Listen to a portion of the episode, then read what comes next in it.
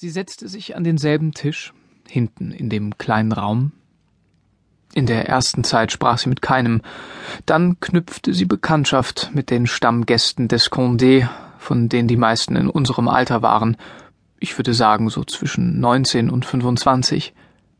Manchmal setzte sie sich zu ihnen an den Tisch, meistens jedoch war sie ihrem Platz treu, ganz hinten.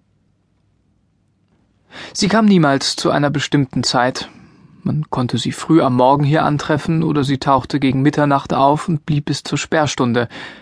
Es war das Café, das neben dem Bouquet und der Pergola in diesem Viertel am spätesten zumachte und dessen Gäste am merkwürdigsten waren. Ich frage mich nach all den Jahren, ob dieser Ort und diese Leute nicht erst durch ihre Anwesenheit so merkwürdig wurden, als hätte sie alle durchdrungen mit ihrem Duft. Angenommen, man hätte sie mit verbundenen Augen an diesen Ort gebracht. Man hätte sie an einen Tisch gesetzt, die Binde abgenommen und ihnen ein paar Minuten Zeit gelassen, damit sie die Frage beantworten, in welchem Viertel von Paris sind sie?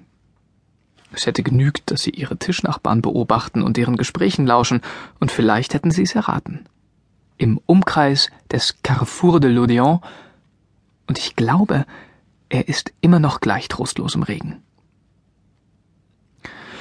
Ein Fotograf war eines Tages ins Condé gekommen. Nichts in seinem Äußeren unterschied ihn von den Gästen. Gleiches Alter, gleiche saloppe Kleidung. Er trug ein zu langes Jackett, eine Leinenhose und derbe Militärstiefel. Er hatte viele Aufnahmen gemacht von den Menschen, die im Condé verkehrten. Er war selber Stammgast geworden und für die anderen war es, als knipse er Familienfotos. Viel später dann sind sie in einem Band über Paris erschienen und als Bildunterschrift hatten sie einzig und allein die Vornamen der Gäste oder ihre Spitznamen, und sie ist auf mehreren dieser Fotos zu sehen. Sie schien das Licht stärker einzufangen, wie man im Filmgeschäft sagt. Von all den Leuten nimmt man sie als erste wahr.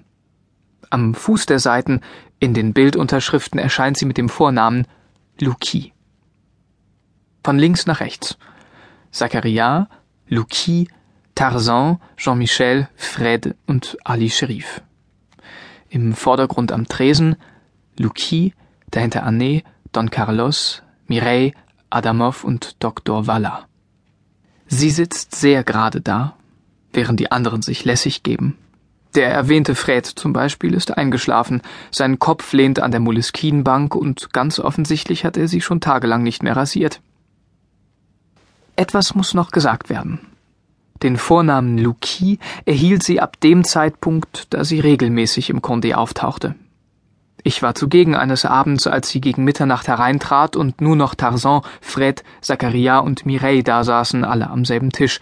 Tarzan hat gerufen, Ah, da kommt Luki. Im ersten Augenblick wirkte sie erschrocken. Dann hat sie gelächelt.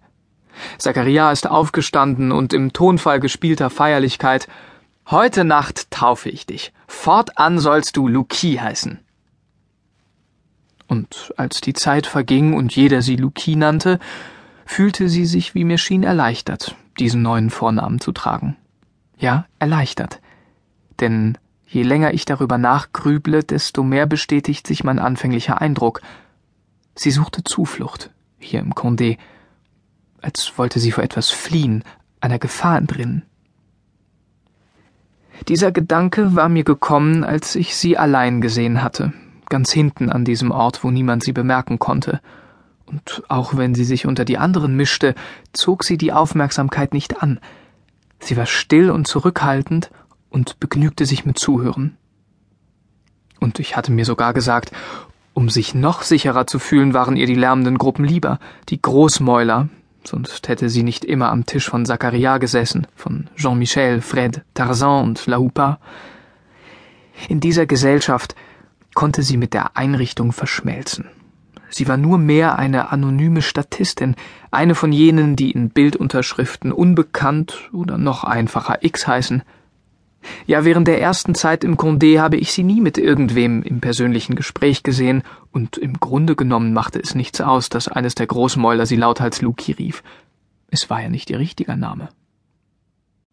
Und doch entdeckte man bei genauerem Hinsehen gewisse Besonderheiten.